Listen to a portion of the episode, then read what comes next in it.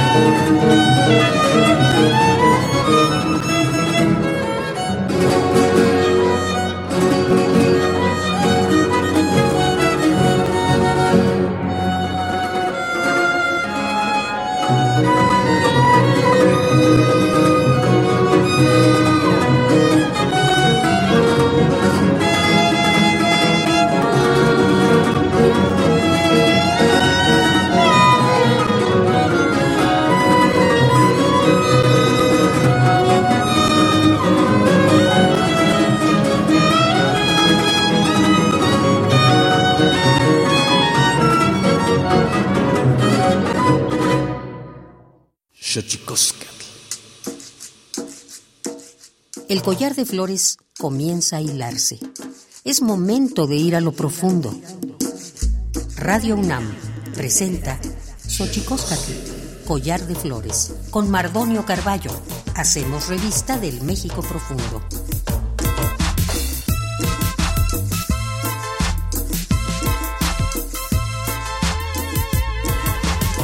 Kenitzoken tatamen guananame ichpocame telpocalme oquitilme siguapilme guanochi tentechcaquin pagni huescate postlastoli tlegni hueyetlamachtiancali tocan Universidad Nacional Autónoma de México tojuan tiyolpaqui papanican timitzelian guanama tiselicen eh, tuguampo eh, y tocan ya kineki mati islican lupus.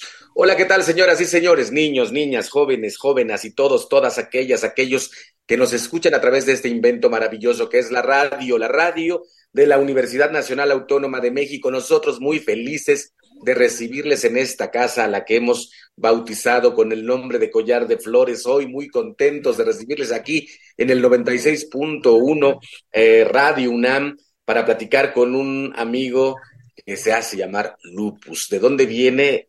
De Nezahualcóyotl. Vamos a platicar con él del colectivo Nesa Artenel. Y, pero antes de que otra cosa ocurra, vamos con nuestra sección dedicada a recordarnos lo bien que lo hacemos en veces, pero sobre todo lo mal que lo hemos hecho. Vamos pues con nuestras efemérides en derechos humanos. Tonalámatl o la ignota efeméride.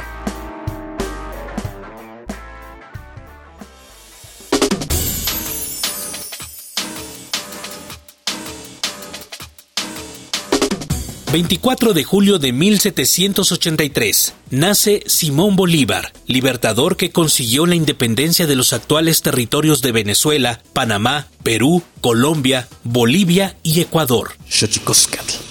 25 de julio de 2003. En Argentina, se deroga el derecho que impedía extraditar a ciudadanos argentinos reclamados por jueces de otros países a causa de cometer delitos contra los derechos humanos. 26 de julio de 1833. En Reino Unido se aprueba el acta de abolición de la esclavitud que dio la libertad a todos los esclavos del Imperio Británico. 27 de julio de 1929. 48 países suscriben el acuerdo firmado en Ginebra, Suiza, sobre el tratado a los prisioneros de guerra durante la Segunda Guerra Mundial. 28 de julio de 1951 se establece la Convención sobre el Estatuto de los Refugiados para definir quién o quiénes pueden ser considerados como refugiados, así como establecer sus derechos y obligaciones. 29 de julio de 1975. La Organización de Estados Americanos, OEA, deroga el bloqueo impuesto a Cuba desde 1964. 30 de julio de 1997 se instaura el Día Internacional de la Amistad para que dicho valor humano inspire iniciativas de paz entre los pueblos, países, culturas y personas del mundo.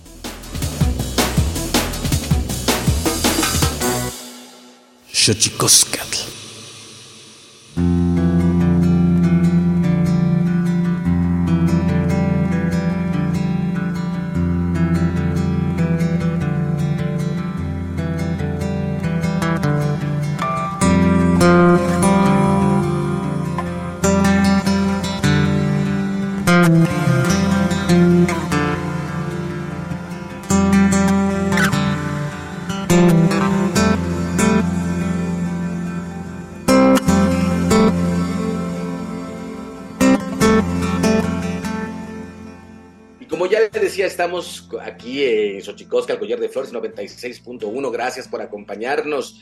Eh, vamos a platicar hoy con un amigo, Lupus, artista originario de Nezahualcóyotl y creador del colectivo Nesa Artenel. Es el responsable de pintar los murales exhibidos en las instalaciones de dos de los cárcamos del municipio. ¿Cómo estás, mi querido Lupus? Hola, ¿qué tal? Muy bien, muy bien. Contento de participar. Qué bueno, maestro. Nosotros muy contentos de que estés con nosotros. Eh, para la gente que nos está escuchando, el otro día nos aventamos un clavado a, la lagunilla, al mercado de los domingos de la lagunilla, con el maestro Demián Flores, un artista eh, zapoteco, juchiteco, universal, eh, un gran, gran pintor de México, y tuvimos la fortuna de encontrarnos ahí a Lupus y ahí acordamos esta entrevista porque nos interesa muchísimo eh, tu trabajo, mi querido Lupus. Eh, colectivo Nesa Artenel, ¿qué es ese colectivo? Eh, es un colectivo que nace en el año del 99, genera su, primer manifiesto y en ese momento en que el arte estaba muy en su, encerrado en su torre de, marfil y no había como esta proyección hacia un arte social.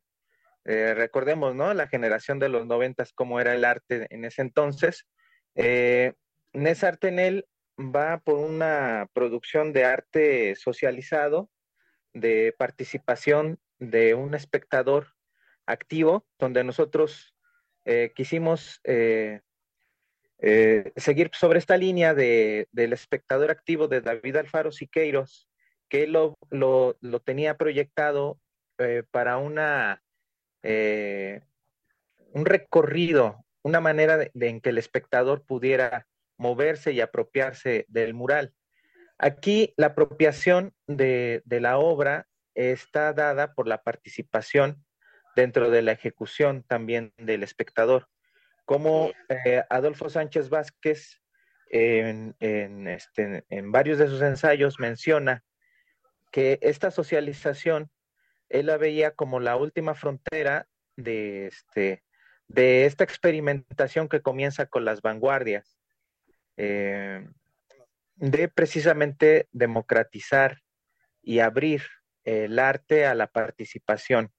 Eh, más allá de una cuestión vertical de los autores, pudiera haber esta participación de un espectador. Y bueno, Siqueiros le puso un nombre que era espectador activo, y Nésar Tenel, eh, una de sus preocupaciones también en, finales de los noventas, pues fue generar mural, no de manera gratuita, sino que en Ciudad Nezahualcóyotl ya había un antecedente de esto con un gran muralista, Epitacio Álvarez Tacho, y este, con Alfredo Arcos, mm. que presentó, había presentado en el Museo del Chopo su mural efímero nesense, y eh, Nésar Tenel empieza a generar murales, el mural Tianguis, el ensamble mural graffiti, este, el mural fusión, y así, bueno, hasta que pintamos más de 5.000 metros cuadrados de, pintura. El, primer ensamble mural graffiti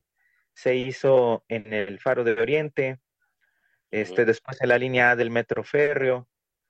Eh, y bueno, fue un, era un momento de, este, de experimentación y de generar un arte socializado que, eh, por un lado, eh, cuestionaba esta eh, cerrazón del el arte que en ese momento proponía que el artista tenía que, pues, no tener un, vínculo con, con compromisos sociales, ¿no?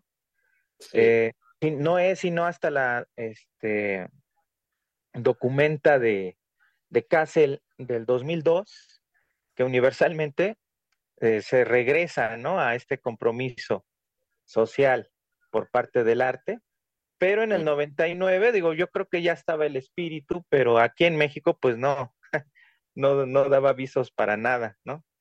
Y nosotros lo hicimos por esta eh, digamos, tradición de arte local o esta microhistoria del arte local, este, que comienza con Alfredo Arcos, con, perdón, con Tacho, luego con Arcos y después Nésar Tenel, y que este, una de nuestras preocupaciones pues, fue también este diálogo, este debate con, con el graffiti de aquel entonces, ¿no?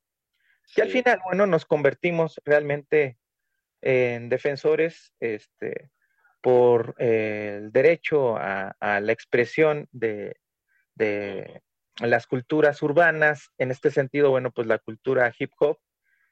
Eh, ahí está el registro en varios artículos de la jornada del Universal, bueno, de los principales diarios, ¿no?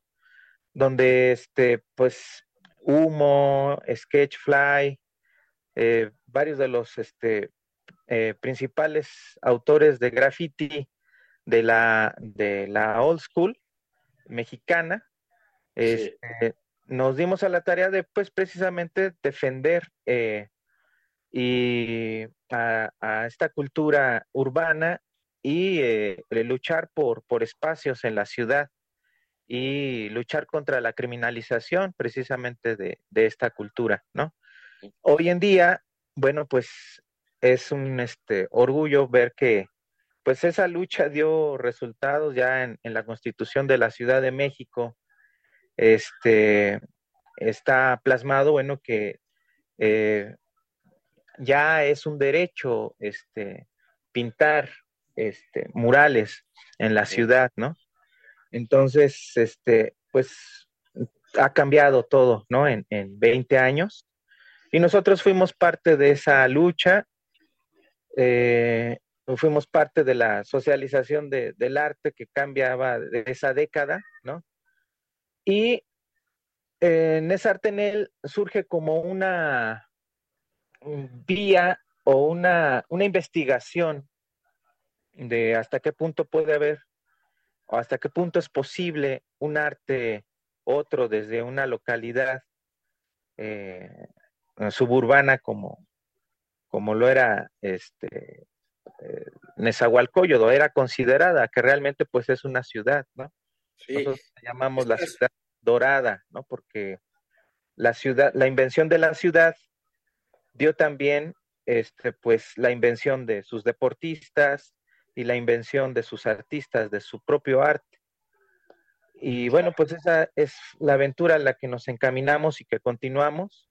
Tú ya viste, por ejemplo, ahorita la otra generación de Nessa con David Azael al frente de la Galería Tianguis junto con su este, creador este, de la Galería Tianguis, este, eh, eh, Luis Valverde, que Luis Valverde y, David Azael eh, se preocuparon por poder también, fíjate, en esta línea de socialización que lleva esta investigación del arte de Nesa, entrar con, con, el mercado, ¿no? ¿De qué manera desde lo micro, ¿no?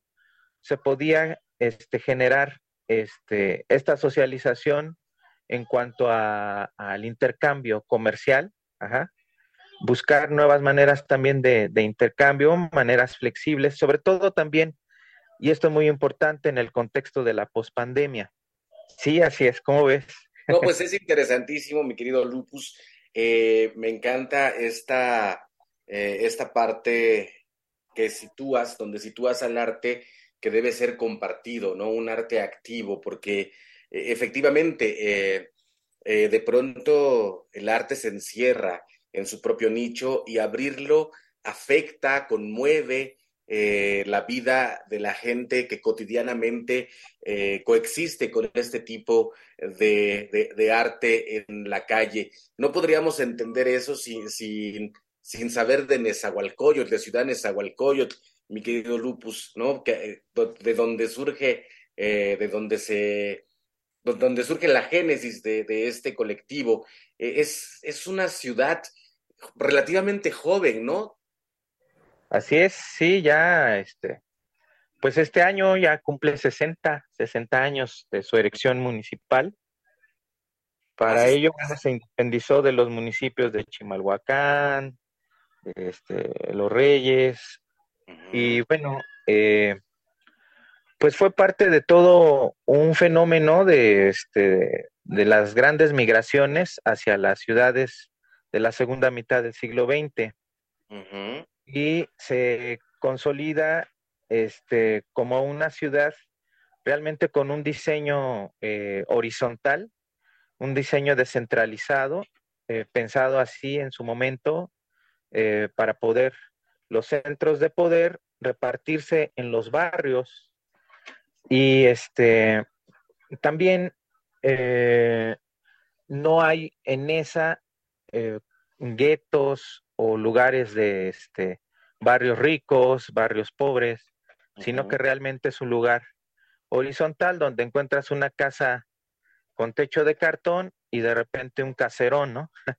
Entonces, este, eso fue parte del diseño de, la ciudad, aparte que también fue como de las primeras ciudades consensadas, donde los, eh, este, los grupos de colonos que estaban en, lucha por los servicios eh, pudieron entrar en diálogo con el gobierno del Estado de México y este, así eh, participar en el diseño de, este, de la, de la ciudad, este, lo que era posible que, pudieran este, entrar, ¿no? Digamos, fue de las primeras veces que se pudo dar esta participación, incluso lo que se comenta o queda registrado, que las, los nombres de las calles, eh, los grupos de colonos este, participan en su, en su nombramiento, y bueno, el mismo nombre de la ciudad, ¿no? Ciudad Nezahualcóyotl, como parte de las colonias del exvaso de Texcoco, pues se, vio como muy coherente. Que esta ciudad, y además con este diseño, eh, que además es eh, de los mejores diseños de, ciudades de, las, de la República Mexicana.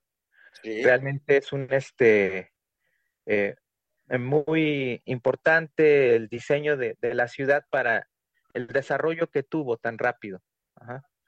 Sus vías, este, su eh, descentralización fue muy importante para, para su desarrollo. Oye, oye, pues, vamos, estamos a punto de ir a, un corte, este, pero me encantaría dejarte la, la pregunta. ¿Qué papel ha jugado la migración del interior del país hacia Nezahualcóyotl? ¿Cómo la ha conformado?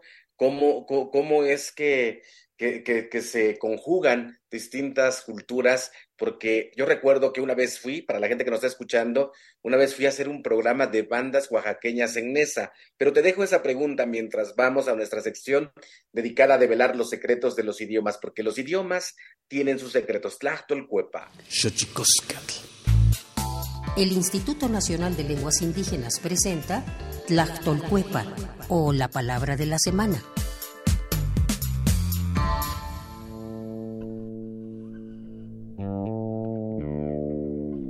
Leonoki. Esta es una expresión proveniente del idioma mayo o yoremnoki, que se utiliza para referirse a aquella acción que consiste en comunicarse con una divinidad, en este caso con la naturaleza, a través de oraciones religiosas y ciertos ritos a manera de petición o simplemente en forma de agradecimiento. Hablamos de rezar. El vocablo Leonoki es un verbo que proviene de la familia lingüística Yutunagua y pertenece a la agrupación lingüística Mayo o Yorem. De acuerdo con el Catálogo de Lenguas Indígenas Nacionales, editado en 2008, la lengua mayo se habla en 12 municipios al sur de Sonora y en 4 al norte de Sinaloa. No tiene variantes lingüísticas y cuenta con 42.601 hablantes mayores de 3 años.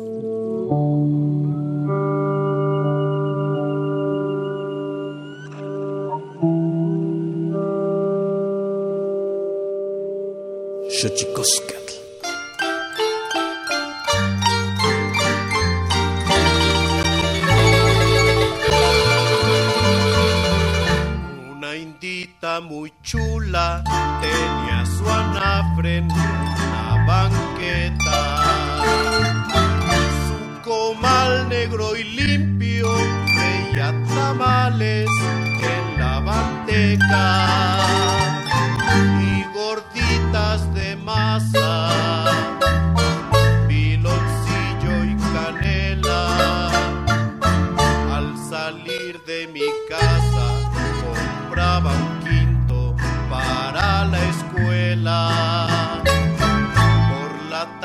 a las calles sacaban mesas limpias viejitas. Nos vendían sus natillas y arroz con leche en sus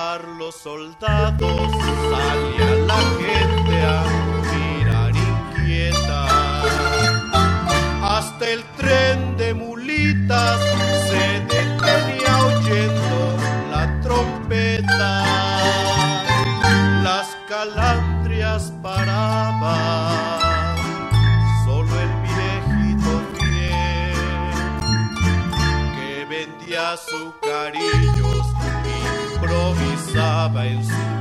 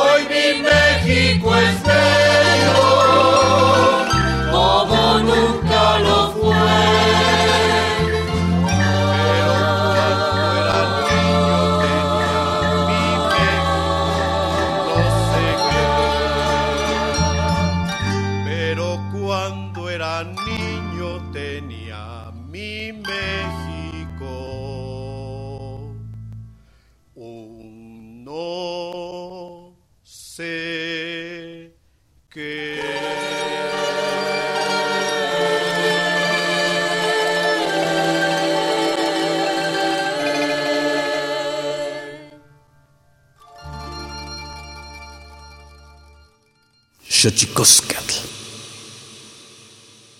Pluriversos PUIC, un mundo culturalmente diverso. Espacio en colaboración con el Programa Universitario de Estudios de la Diversidad Cultural y la Interculturalidad.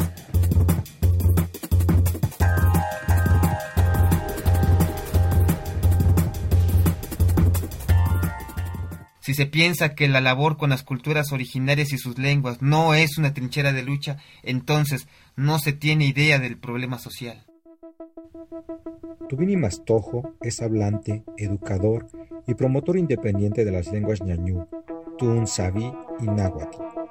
Bajo la iniciativa Mastojo, Lenguas Originarias, realiza tareas de documentación, preservación y difusión de las lenguas indígenas y sobre todo genera una reflexión crítica de lo que debería significar hablar una lengua originaria en estos días. Deberían significar rebeldía, deberían significar autonomía, deberían significar pensamiento crítico descolonizado, deberían significar posturas políticas concretas, deberían significar trincheras claras de lucha social, deberían significar dignidad, deberían dejar de significar indígena. Bajo su óptica, el enfoque adoptado por el gobierno mexicano ha originado un indigenismo oficialista, sumiso y dependiente a los apoyos del régimen, en el que la autorreflexión crítica desde los propios pueblos originarios en muchos casos no existe o es mínima. Estamos llenos de artistas, sopranos, raperos, actores, poetas, caciques, sacerdotes, políticos y académicos indígenas que buscan becas para publicar libros, ganar premios, ganar una plaza, tener un puesto en el gobierno o en las instituciones. Prefieren antes ser indígenas sometidos que generar surcos de acción tangible.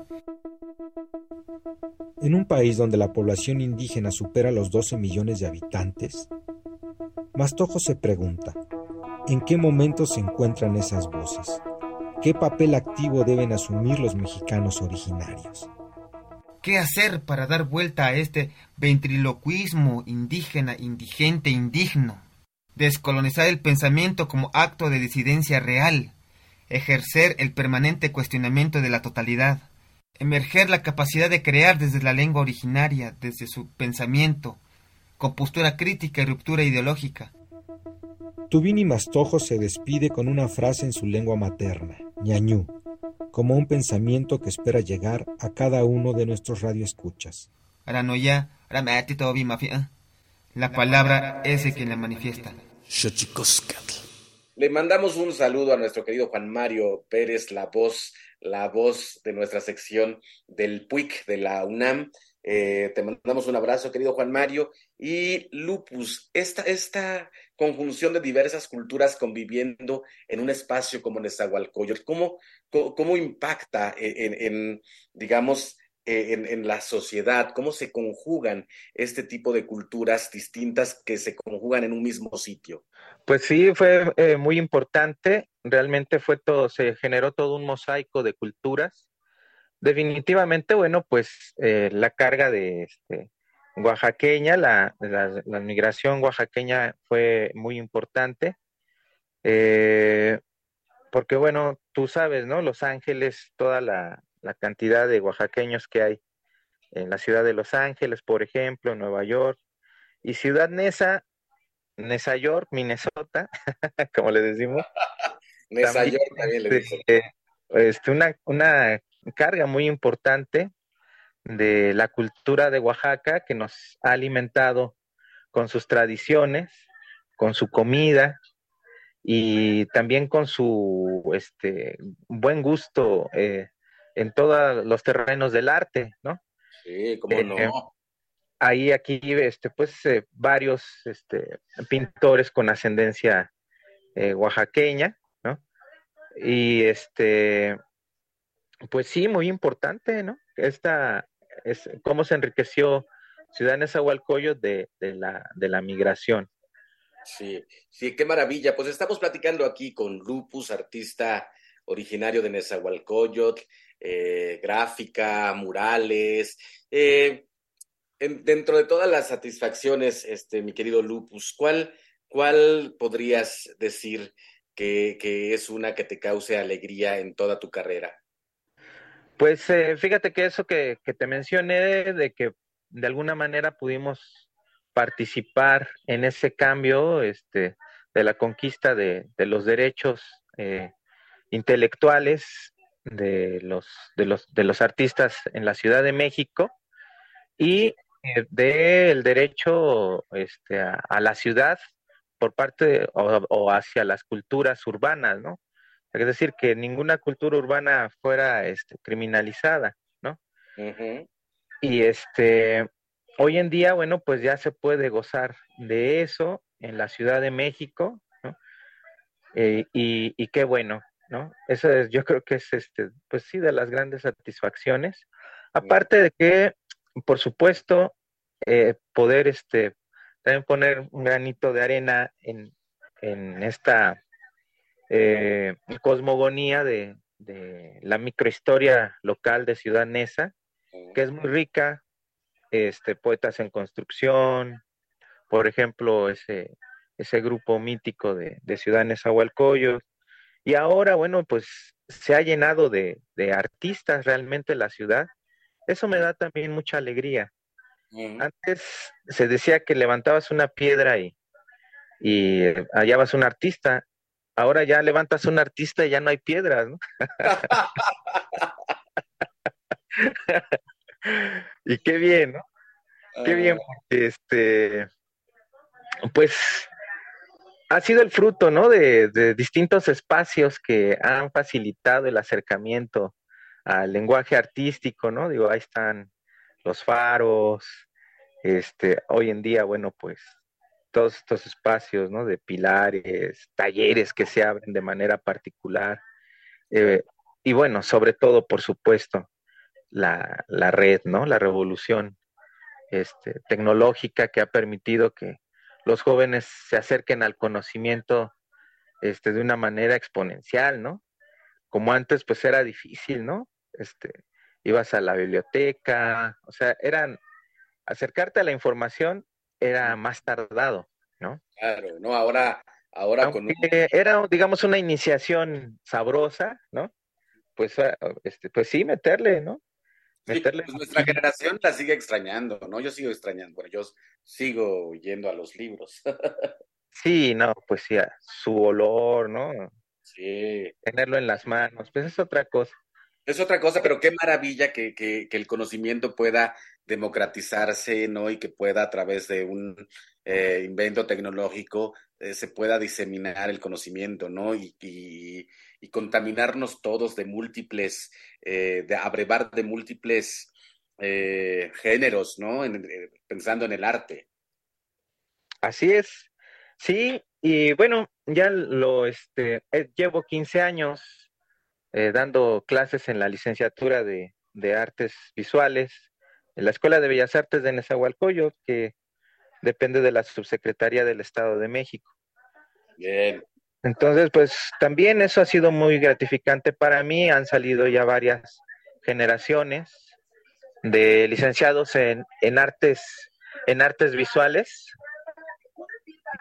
Eh, y, y, pues qué bien, ¿no? Que pues, se pueda pues ahí este, participar de, de ir generando, ¿no? En, en, en la cultura eh, local, la cultura eh, pues de la ciudad, ¿no? ¿Cómo, cómo, qué papel juega, este, mi querido Lupus, el arte eh, en, este, en esta lucha constante contra la estigmatización?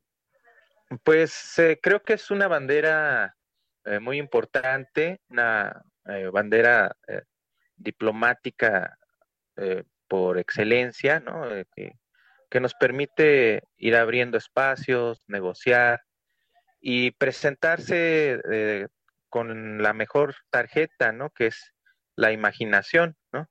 Pero te acuerdas de los años 60, ¿no? La imaginación al poder. Creo que eso es lo que ha ido abriendo este, eh, los espacios, estas luchas que, que, se dieron a principios de, del nuevo milenio, eh, de las culturas urbanas, que antes pues, eran llamadas subculturas, ¿no? Y ahora, bueno, pues ya se ha ganado el derecho a, a la ciudad, ¿no? A la cultura. Y este, y pues sí, se, eh, han habido dificultades, ¿no?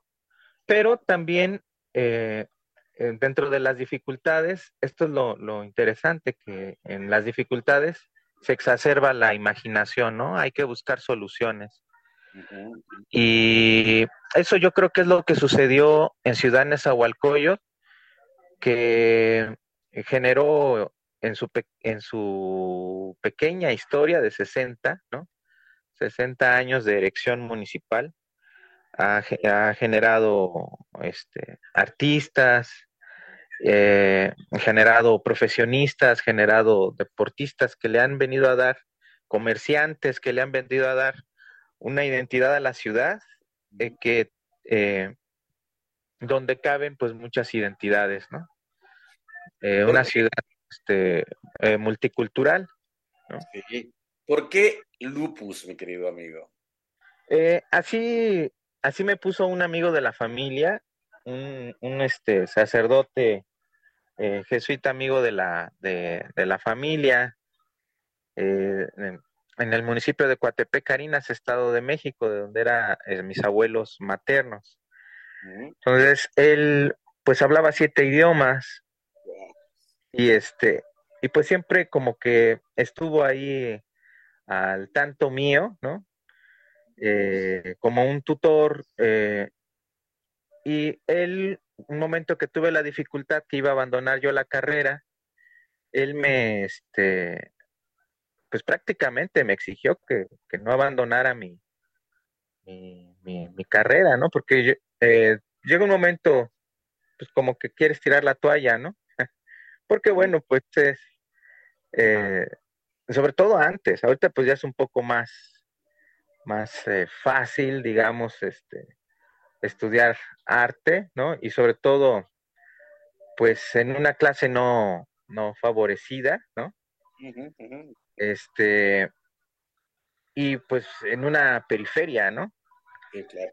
Entonces, este, y sí, por su consejo, eh, regresé y bueno, pues hemos hecho ahí una, un trayecto interesante y muy, este, muy rico eh, para mí.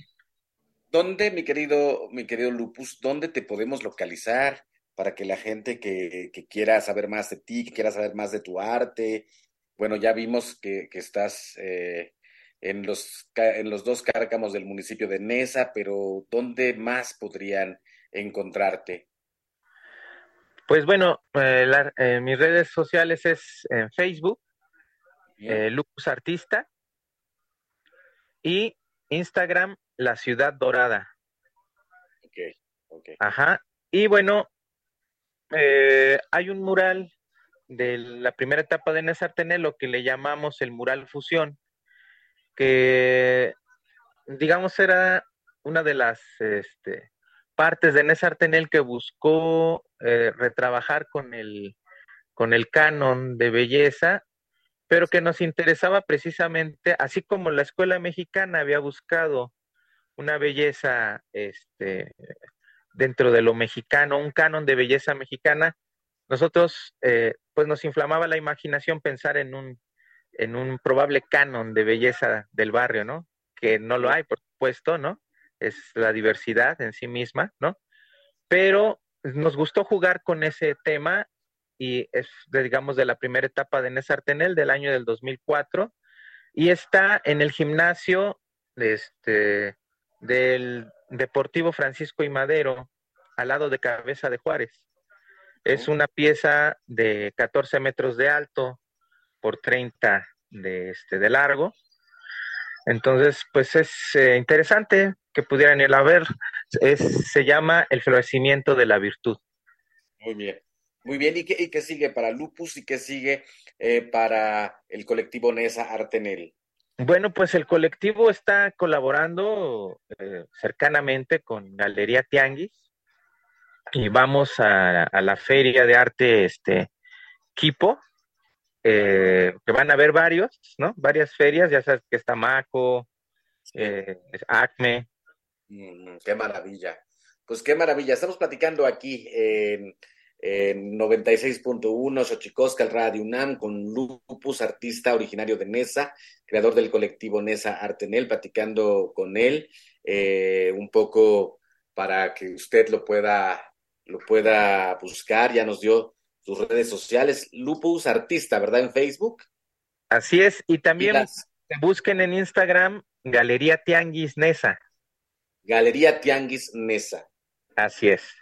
Perfecto, amigo. Pues, eh, pues qué increíble eh, tenerte aquí en este programa. Me encanta esta, eh, esta suerte de socialización del arte, porque yo siempre digo que si el arte no lo ve la gente, tampoco sirve de mucho, pues, en esta, como ya bien lo decías, ¿no? Eh, Lupus, que, que de pronto en una generación de, de, gente que quiso abrazar la carrera artística desde la periferia desde una condición poco favorable, eh, una vez eh, que logras tener una formación, lo, lo, más válido y lo más justo es compartirlo, compartirlo, ¿no, Lupus? Así es. Sí, que afortunadamente, bueno, pues se ha dado toda una conquista en cuestión de derechos que también ha permitido, pues, que se dé esa, esa visión ya en el arte pues internacional, ¿no? Porque digo, la misma ONU, eh, en el mismo país, pues ha, se ha ido dando esta apertura, ¿no? De esta conquista de, de derechos, ¿no? Pues, es... Qué bien, ¿no? Sí, qué pues maravilla. Vamos, vamos adelante. Qué maravilla. Lupus, pues eh, muchas gracias por acompañarnos. Este, por favor, repítenos una vez más tus, tus redes sociales para que la gente socialice con tu arte. Lupus Artista, eh, Facebook, Instagram, La Ciudad Dorada, y también en Instagram, Galería Tianguis Nesa. Perfecto. Pues mi querido Lupus, qué maravilla que nos hayas acompañado en esta emisión de Collar de Flores. Te mandamos un abrazo, amigo. Igualmente, mi hermano, bendiciones, ¿eh? Muchas gracias. Muchas gracias a ti y nosotros, nosotros nos vamos con el santísimo mitote, la colaboración del Instituto Nacional de Antropología e Historia. Vámonos, Tlaxcamati mía, Timomelaguan Panchi, Cuelli Tonati, Xilcahuamaco, Epónimo Tlachtol. Xochicoscatl. Santísimo mitote. Baile y ofrenda. Una colaboración con el Instituto Nacional de Antropología e Historia.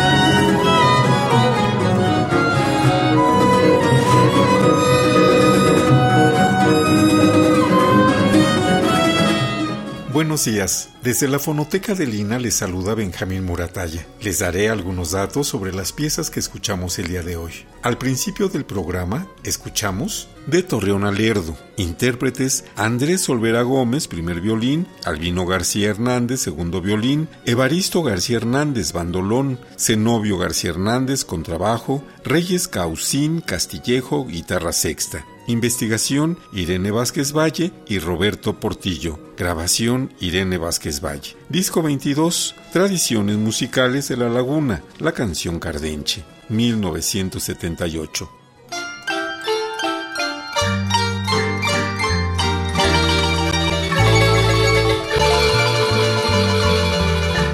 Una indita muy chula tenía su anafre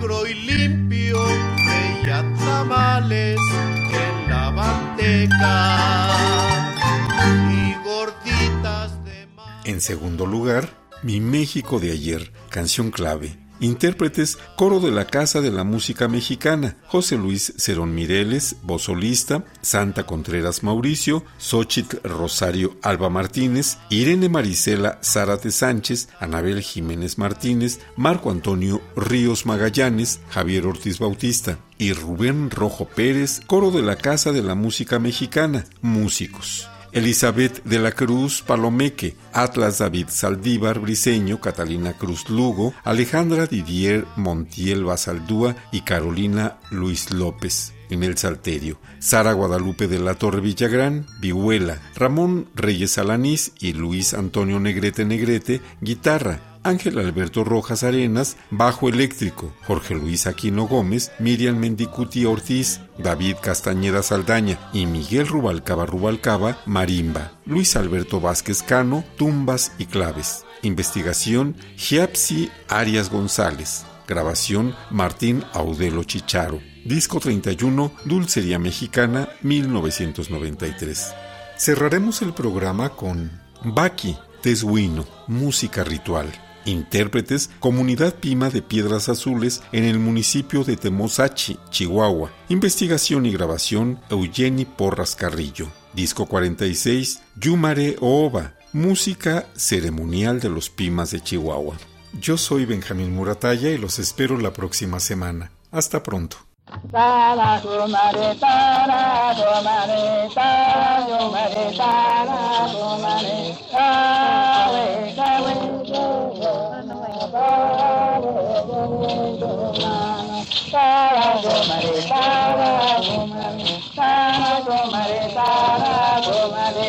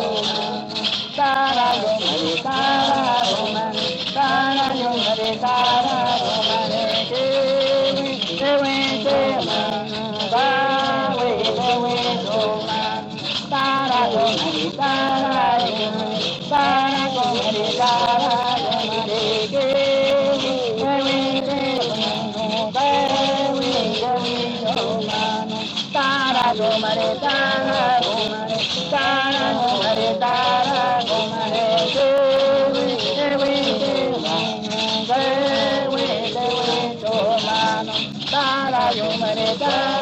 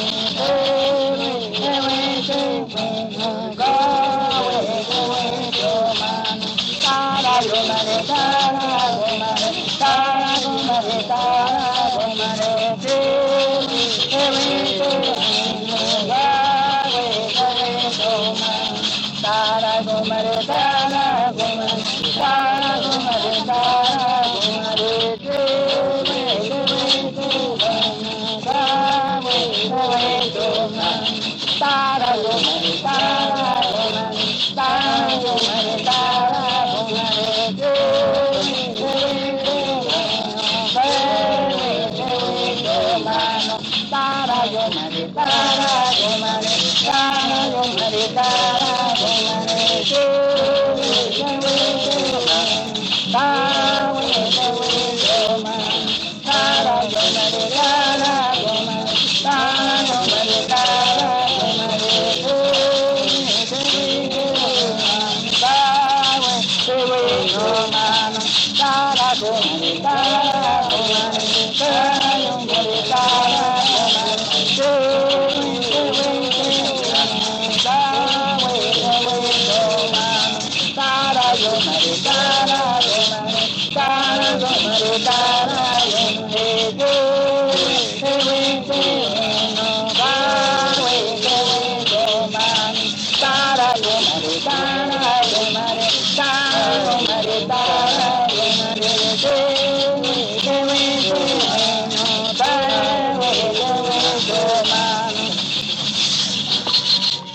Una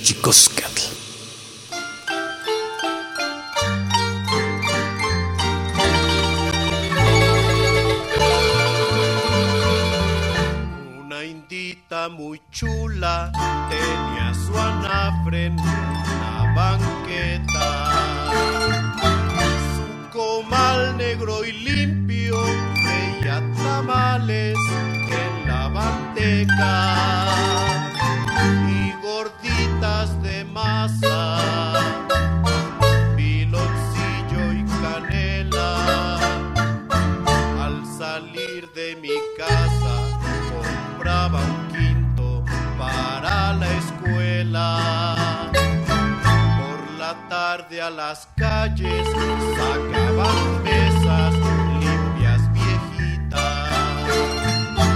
Nos vendían sus natillas y arroz con leche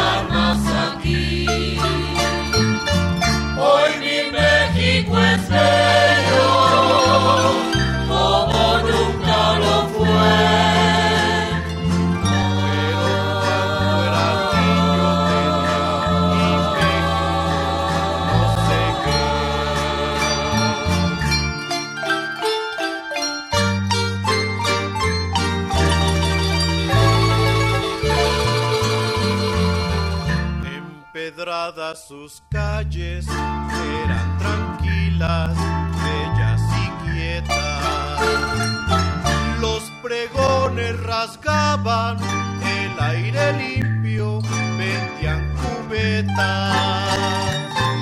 Tierra para las macetas, la melcocha, la miel, chichicuilotes vivos, mezcal en penca, el agua miel. Los soldados, salía la gente a mirar inquieta. Hasta el tren de mulitas se detenía oyendo la trompeta. Las calandrias paraban, solo el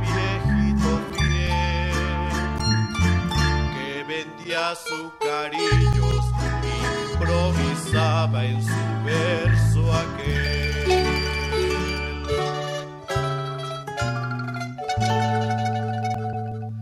Azucarillos de a